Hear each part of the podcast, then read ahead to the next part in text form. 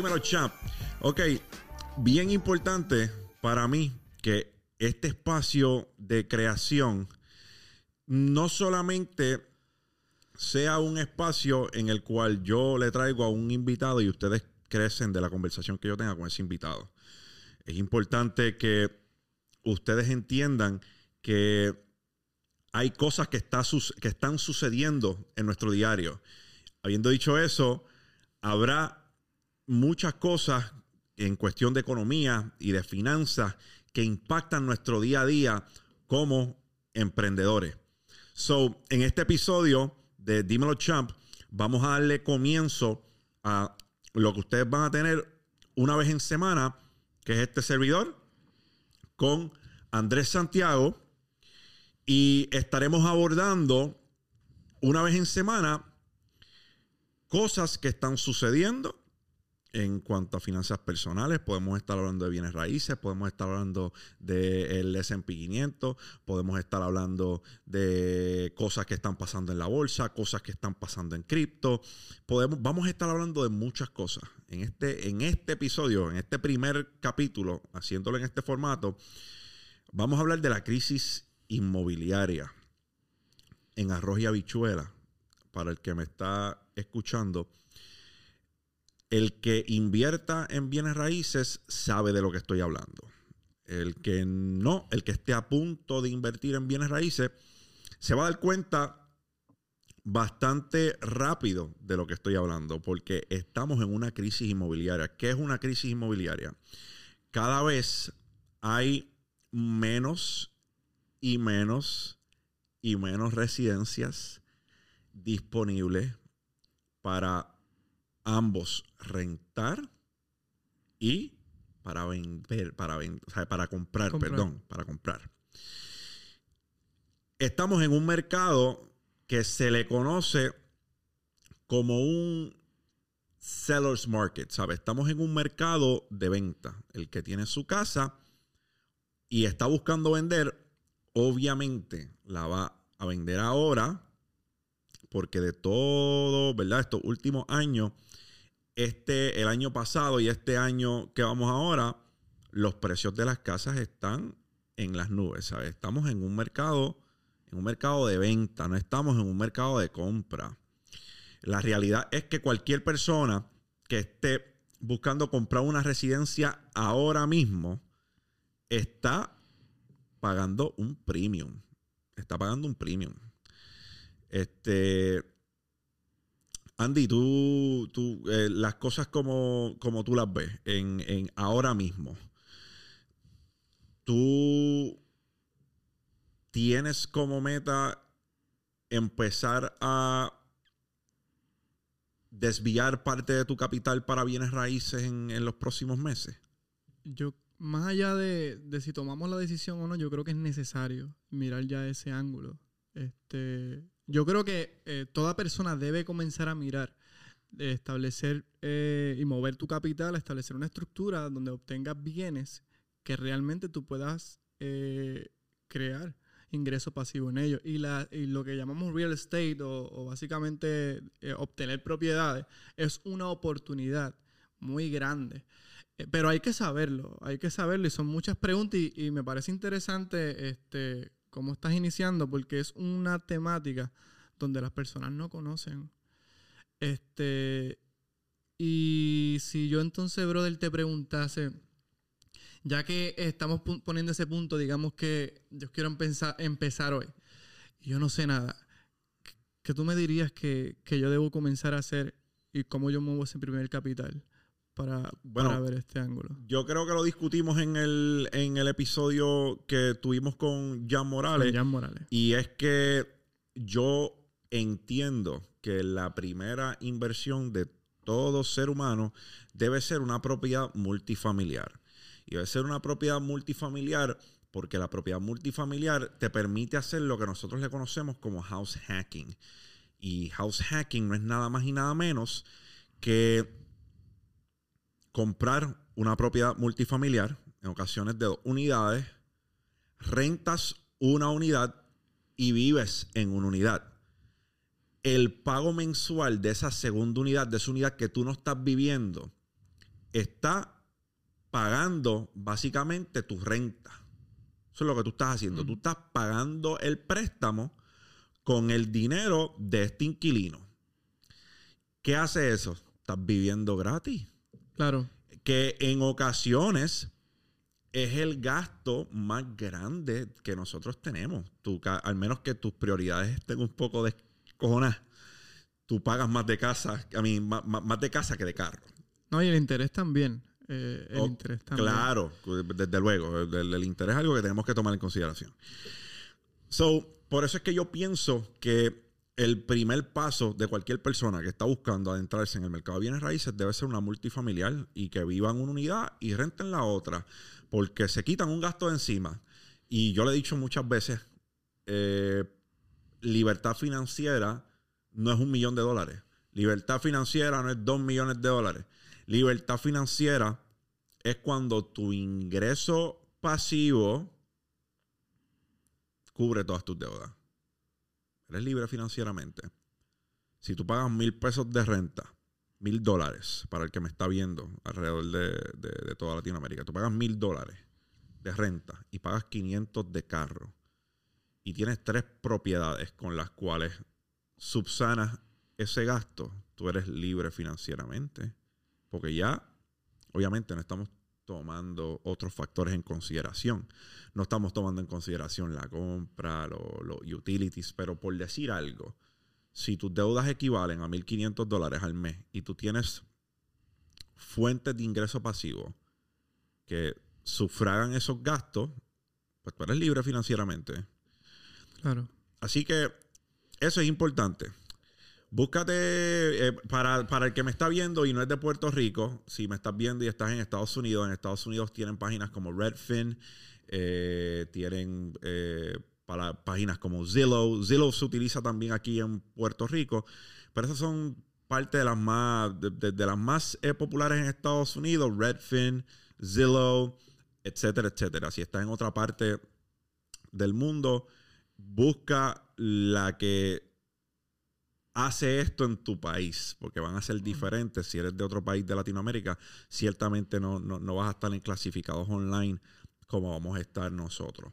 Así que ahora lo que vamos a hacer rapidito, vamos a hacer un ejercicio. Eh, Andy, por favor, búscate ahí clasificado online, ponchame clasificado ahí. Ya lo tenemos por aquí. Ya, tenemos clasificado. Ve al área, eh, ya estás en el área de bienes raíces, es donde dice bienes raíces compra. Vamos a entrar a For Sale. Exacto. So ahí, eh, bienes raíces a la venta. Entiendo que estoy viendo. Yo creo que lo, lo hacemos abierto ahí para ver qué aparece. No, bueno, buscar podemos multi- buscar porque yo ahora mismo estoy viendo. Déjame, déjame ver acá la página para poder hablarte con propiedad. En clasificado online, vamos a bienes raíces, como le dije, venta de bienes raíces. El área o pueblo, podemos coger. Vamos a coger uno. para- Podemos co- cógete, ¿no? Cógete.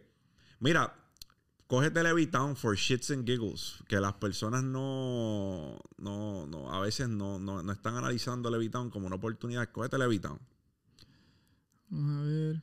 Para todo el que me está viendo que no es de Puerto Rico, Levitown es un, eh, es un sector de, de- de un pueblo de, de Puerto Rico. Porque. Creo que te va a decir ver, toda toda baja. baja Toda, tiene toda- que decir. toda baja Levitown. Ahora estamos, lo vi ya. Entonces, vamos a escoger en propiedad, vamos a escoger multifamiliar. Oye, y mientras voy buscando, que es interesante porque no es usual que uno vea promociones que te digan debes comprar propiedades multifamiliares. Yo no, yo creo que es casi nada lo que tú puedes encontrar específicamente sobre este tema. Exacto. Y eh, es importante, yo creo que poco a poco vamos a vamos educando a las personas. Eh, de aquí no veo muy bien, pero te dice precio desde ADA. Sí, vamos a proyectar. Ok, vamos a ponerle desde 150 mil dólares hasta No, hombre, que 225 mil.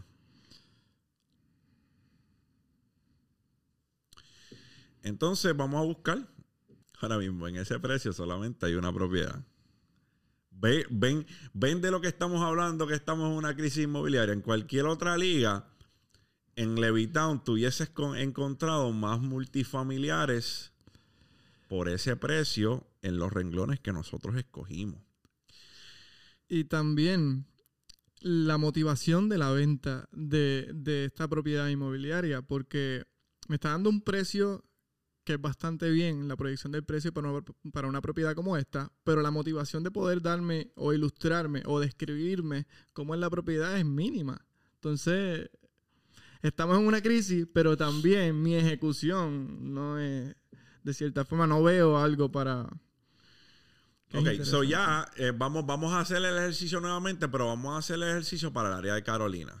Vamos a escoger los mismos renglones. En lugar de hacerlo para Levitown, vamos a hacerlo para Carolina. Cogete Carolina, mismo precio, multifamiliar. Y busca. Ok. Mire ahí, ya estamos viendo varias opciones. Por ejemplo, tenemos aquí en el área de Villa Carolina una multifamiliar de 5 cuartos, 2 baños por 150 mil dólares. La primera que estamos viendo. Segundo lugar, estamos viendo una casa en Country Club. Me gusta la de Country Club. Éntrate a Country Club. Estoy viendo aquí una casa que para ver, para ver en qué condiciones está tendríamos que ir. Pero tiene contadores individuales importantes. Y además de tener contadores individuales, tiene una terraza abierta a la parte de arriba. Y ambas, ¿sabes? Ambas unidades son de tres cuartos. ¿Qué pasa? Vamos a suponer que usted va a adquirir esta propiedad, 150 mil dólares. Yo le voy a dar algo accionable en estos momentos. 150 mil dólares, tú vas a comprar esa residencia. Tiene, cada unidad tiene tres cuartos y un baño. Vamos a suponer que usted tiene 20 mil dólares para invertir en esta residencia. Supongamos que tiene 20 mil dólares para invertir, ¿verdad?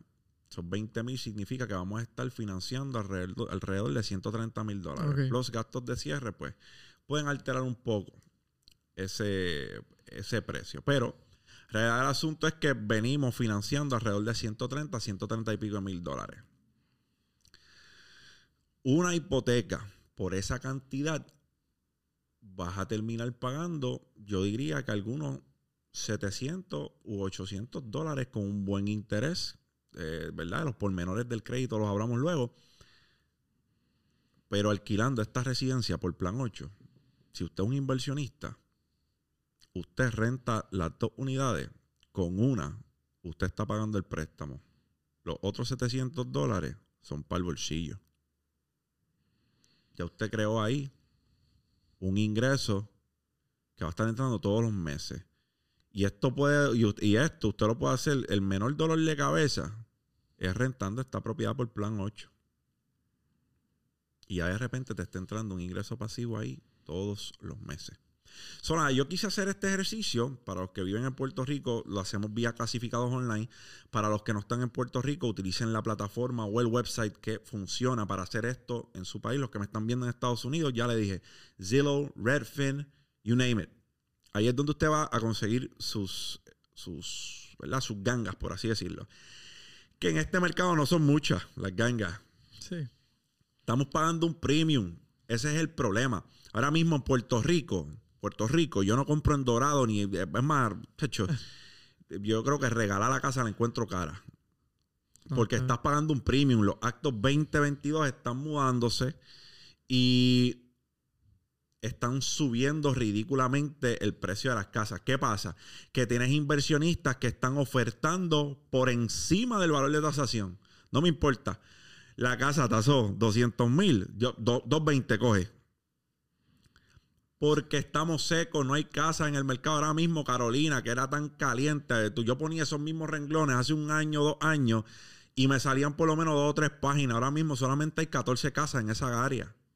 Que son lugares que mayormente eh, intentan mantener el proceso de, de tasación constantemente para mantener la situación de- del mercado. So que en Dorado eh, particularmente van a querer mantener ese proceso porque está tan alza, está bastante alto, está muy caro. Claro. Realmente. So, so, cuando tomamos esto en consideración, esas son cositas que usted tiene que estar, tiene que tenerlo presente, que usted está pagando un premium en ocasiones por este tipo de propiedad.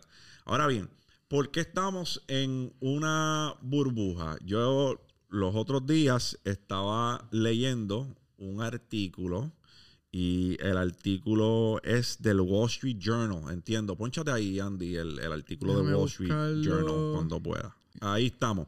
Mira, en este artículo aborda algo bien sencillo y es que eh, hicieron un sondeo en el 2019 y en el 2019, en ese sondeo, básicamente el 70% de los millennials, el 70% de los millennials dijeron que no podían comprar una casa gracias a el precio de estas que estaba subiendo de manera ridícula.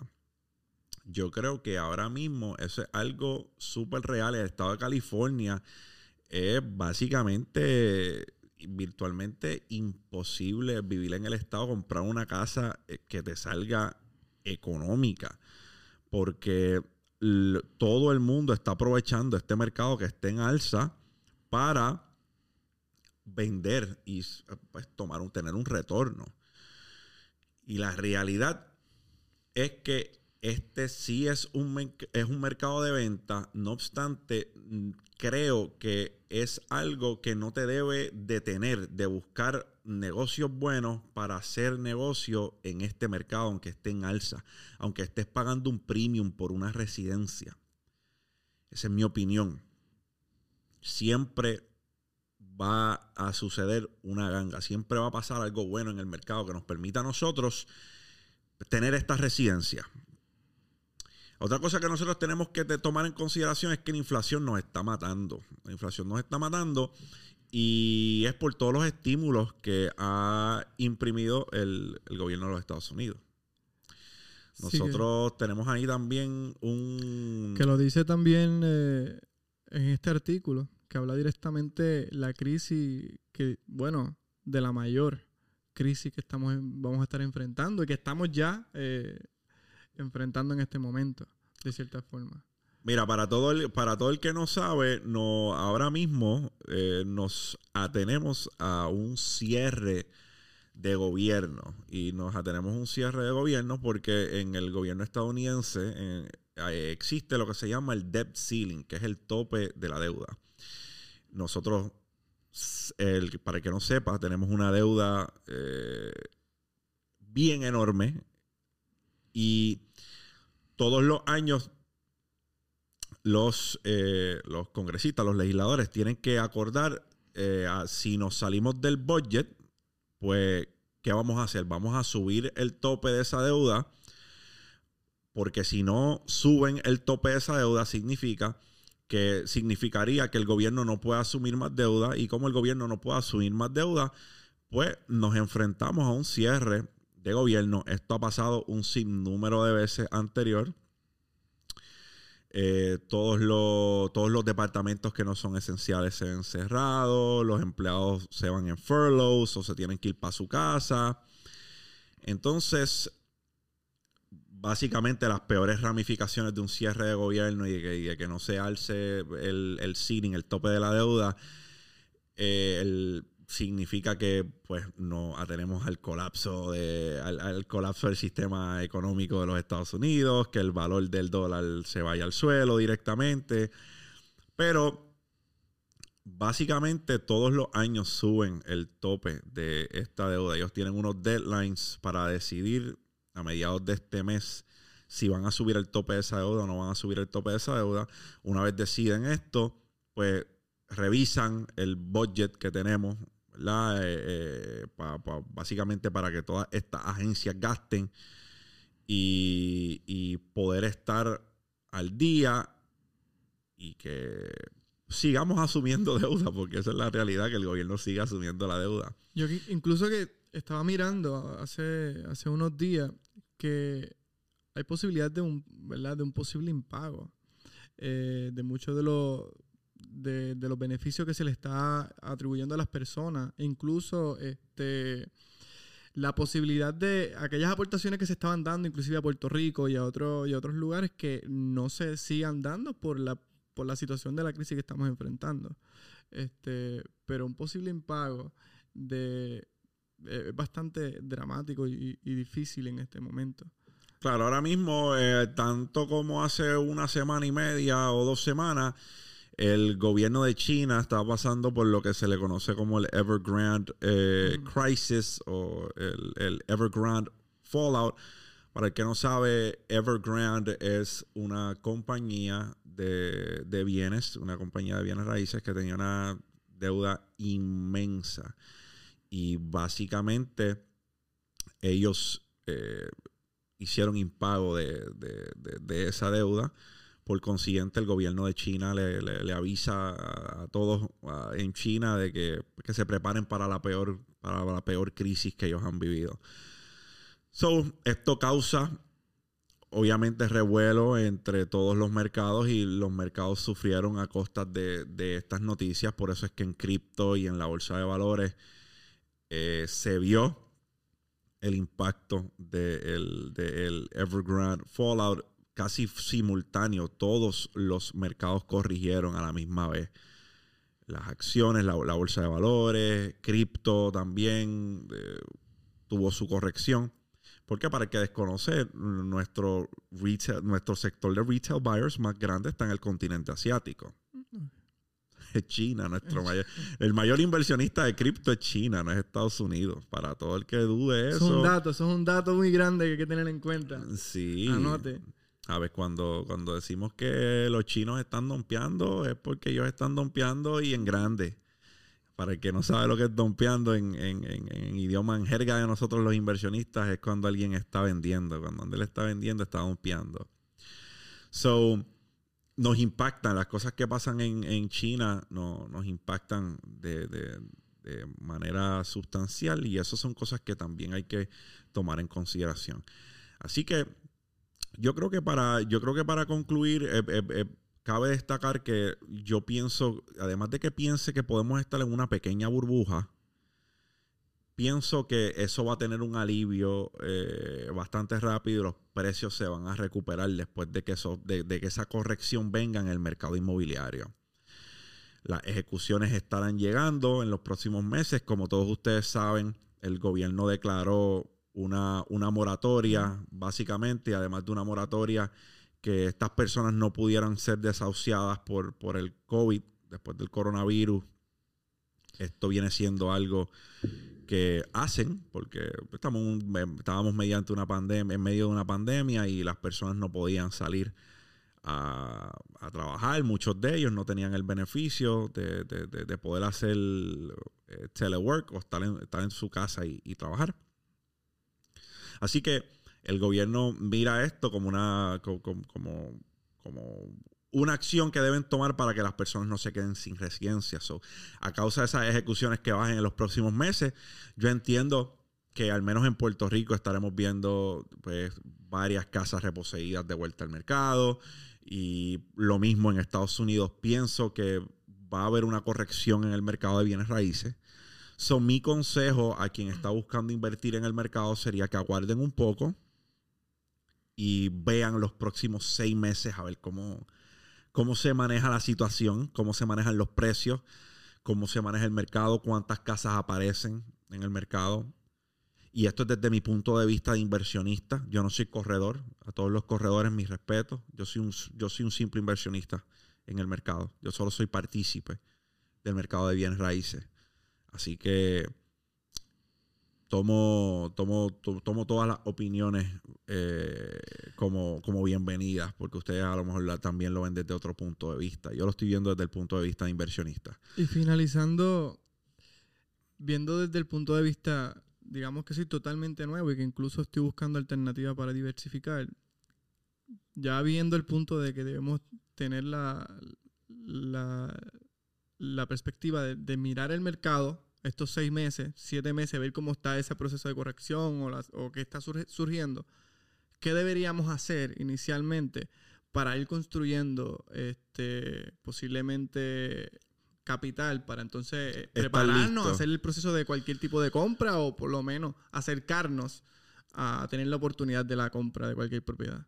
Pues mira, yo, yo pienso que esto es un trabajo en conjunto. Yo creo que antes que, como dicen por ahí el refrán, que vino antes el huevo o la gallina. Exacto. Este, y pues si nos dejamos llevar por la creación, pues la gallina, obviamente. Yo pienso que lo primordial es que tengamos buen crédito. Y eso no se nutre de la noche a la mañana. Y aquí Ni puedo estar abriendo. enseña, ni se enseña. Eh, estoy abriendo una caja de Pandora, sorry, pero y, y puede que esté destruyendo algunos sueños, pero tengo que ser justo y además de ser justo con ustedes y decirle la, decirle la realidad, ser transparente, darle contexto. Ah, primero tenemos que tener buen crédito y yo, entiendo que eso se debe empezar a nutrir desde que, desde que estamos a punto de salir de escuela superior. Porque yo empecé a hacer crédito en grado 12. Ok. Y pienso que lo primero que usted tiene que tener es buen crédito, porque si tú no tienes buen crédito, el banco hace fiesta contigo, papá. El banco te coge y te hace mierda. ¿Sabes? Te cobran demasiado en ese interés y no estamos trabajando para el inglés. Yo, no- yo estoy para apalancarme del dinero del banco, no estoy para que ellos mm, se beneficien de mí de manera ridícula. Claro. Así que si usted quiere tener un buen interés, lo primero es que usted tenga buen crédito. Una vez tenemos buen crédito, ¿cómo levantamos capital? Dos cosas. Tiene que gastar menos. Una planificación financiera. Planificación financiera tiene que gastar menos. Porque tú puedes hacer 10 mil pesos todos los meses. 10 mil dólares. Pero si gastas 11 mil, no vas a lograr nada. So, todo da vueltas alrededor de buena planificación financiera. Tú le pagas al servicio de rentas internas 40% de tu sueldo. Lo menos que te debes a ti es 40%. Y cuando digo te debes a ti, no es que los cojas y los gastes en mierda. Cuando digo te debes a ti es que eso es para guardarlo. Tienes que vivir con el 20. Está duro. Vivir con el 20% de tu salario está duro. Así que tienes que empezar a buscar side hustles. Tienes que empezar a buscar cosas adicionales que te permitan hacer eso. Buscar otro ingreso. Buscar otra fuente de ingreso. Ese es mi consejo. Búscate un side hustle para que puedas guardar, para que puedas levantar capital. Yo no te diría que arriesgues, si tu enfoque es construir un portfolio de bienes raíces, yo no te voy a decir que el capital que tengas lo arriesgues en un mercado financiero como cripto, por ejemplo, porque te, te tenía 5 mil, te fuiste a Rockpool, te jodiste. Lo perdiste todo. Perdiste todo el dinero. Un rock pool es cuando los desarrolladores de un proyecto se van con toda la liquidez. Todo el dinero que había invertido en ese, en ese proyecto. Así que, yo- y esto yo a veces, en ocasiones, soy el tipo do as I say, not as I do, porque yo soy bien arriesgado. Así que el riesgo de cada persona es individual. Si cierta cantidad de riesgo no te trae paz mental, arriesgaste más de lo que estás dispuesto a perder y todos los mercados son riesgos. Incluso bienes raíces, un riesgo. So, levantar capital, yo entiendo que lo esencial es que, número uno, bajemos los gastos. Número dos, busquemos otra fuente de ingresos para sumarle. Y una vez nosotros busquemos un side hustle, hermano, hazte una, hazte, hazte una página en Shopify. Vende que- artículos. Que hay muchas alternativas porque cada, cada momento hablo con personas que me, me escriben o, o me, o, me- o hablamos de cierta forma en cualquier lugar y me dicen, ah, este, ¿cómo es posible? Yo no, no sé qué puedo hacer, lo único que yo sé es pintar. Mm, Eh, Lo único, que, yo, sé, es eh, eh, escribir. Yo creo que nosotros tenemos talentos que hoy en día tú te metes en internet, tú escribes en Google, eh, yo escribo, eh, ¿qué puedo- ¿en qué puedo trabajar escribiendo? Papi, copywriter. Y ya Ah. consigues trabajo a las millas. Mira, Todos lados. Mira, lo más importante, brother, es que esto es bien sencillo. A ti que tú dices, tú ay, yo no, es que yo no sé hacer muchas cosas, yo no tengo talento.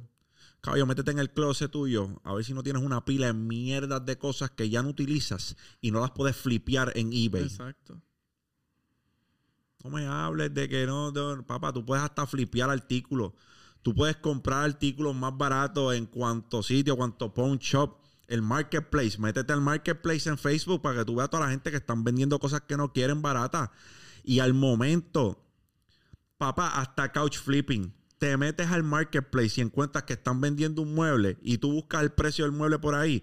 Yo te aseguro que le ganas 100 o 200 pesos un mueble. Lo compraste en 500, lo vendes en 6 y medio. Acuérdate lo que te estoy diciendo. lo vende, le saca 100, 150 pesos. Y es bien importante que abordemos eso porque hay personas que se están quejando de que no, de que, ah, que esto está saturado, que este negocio, este papá, el que quiere puede. Usted tiene cosas en su casa que a lo mejor no usa hace rato y hay alguien que está Y todo el ready para comprártela. O flipea cosas. Vete al pulguero, ve que hay en el pulguero. Búscalo en Amazon. A ver, a lo mejor vas y hay un chorro de memorabilia, hay cartas de pelota, cartas de baloncesto que tú no sabes cuánto se veten, que, que valen un huevo de chavo y la están vendiendo en el pulguero. Piensa, outside the box. Piensa, vete, Josea. Esto que yo estoy diciendo aquí, la gente no lo hace no porque no sea posible, porque no, porque no están dispuestos a hacerlo. Ah, no, yo, un pulguero, no, que se joda, yo voy para el pulguero, Donde- yo me llevo hasta los clavos de la cruz y chequeo en Amazon, chequeo en eBay, a ver, en el momento, eso no tienes que tener una disertación, caballo, agarras tu celular, te metes en Amazon y ves un muñeco, este tipo está vendiendo un muñeco de Ninja Turtle que está en el paquete, en el pulguero, y tú te metes a Amazon, ah, coño, es- lo están vendiendo en 35 pesos en eBay y el tipo lo está vendiendo en 5. Negocio redondo ahí ¿Me tiene. entiendes? Vamos a empezar a pensar out of the box. El más que predica esto es el señor Gary Vaynerchuk. Es el más que predica hacer. Lo que pasa es que en Puerto Rico no es tan común los garage sales. Eso no pasa en Puerto Rico mucho. Esto, una venta de garaje en Puerto Rico es eso culturalmente. no- Culturalmente no es algo que hacemos. Pero en Estados Unidos, en cada esquina hay un garage sale. O sea, el que vive en Estados Unidos y no se está beneficiando de los garage sales y flipeando artículos nada más, te estás perdiendo de par de pesos. Es más, ahora mismo tú trabajas al mínimo, al mínimo federal en un trabajo, deja esa mierda y vete a hacer el flipping. Vete garage sale por garage sale. A lo mejor en los primeros 45 minutos de un garage sale tienes tres artículos que te hacen 125 200 pesos sin tú saberlo. Mentalidad. So, para contestar tu pregunta, levantar capital, pues vamos a buscar una fuente de ingreso adicional. Una vez tengamos el crédito y tenemos una fuente de ingreso adicional, levantamos capital. El resto es historia. Oye, vamos a buscar un deal. Si tiene un empleo, eh, como lo decimos, un puesto regular, que mucha gente, hay personas que todavía lo tienen, eh, donde no ha, las últimas leyes que han surgido no le han afectado de cierta forma. Oye, aproveche los beneficios que le está dando. A veces sí queremos salir de esa dinámica del rat race, como decimos, pero ahí hay unos beneficios que tú no los solicitas porque no te lo van a dar. Pero las oportunidades de préstamo, cuando estás en ese tipo de empleo, visualízalo. Hay muchas alternativas que te puedes dar y oye, y utiliza también el empleo. Sabes que cada cierto tiempo hay un capital que te va a llegar por tu ejecución cada ocho horas. Haz un plan, una- hay un plan estructurado y tú vas a poder proyectar eh, lo que tú vas a estar generando cada seis meses y haz un- una planificación estructural de tus finanzas porque ya tú sabes que cada dos semanas te van a llegar, qué sé yo, 800, 900 dólares. Pues ya tú tienes una proyección ahí bastante firme para tú decir, este porcentaje es para esto, este otro porcentaje es para esto. Que a veces no lo hacemos y lo que nos produce es que gastamos el total de lo que nos estamos dando en la quincena. Gastamos lo que no tenemos, porque el problema no es que gastes lo que te dan en la quincena, el problema es que gastas lo que te dan en la quincena y coges la tarjeta de crédito y la trepas a Pekín también. Así que gastas lo tuyo y lo que no es tuyo. Y mes tras mes estamos arrastrando una deuda. Y eso no es sensato. Así que, para concluir, yo creo que estamos ya arrancando con el pie derecho en esta iniciativa de traerle a ustedes por la- al menos una vez en semana cosas que estén sucediendo en cuanto a finanzas, economía, mi pensar, que, que puedan entrar en, en esta cabeza loca junto a mi querido hermano Andy y darle contexto. Darle contenido también accionable, que usted sepa qué es lo que está pasando en la economía, cómo esto afecta a mi bolsillo de X o Y manera. Así que esto es el Rincón del Joseador. Dímelo, champ. Champ out.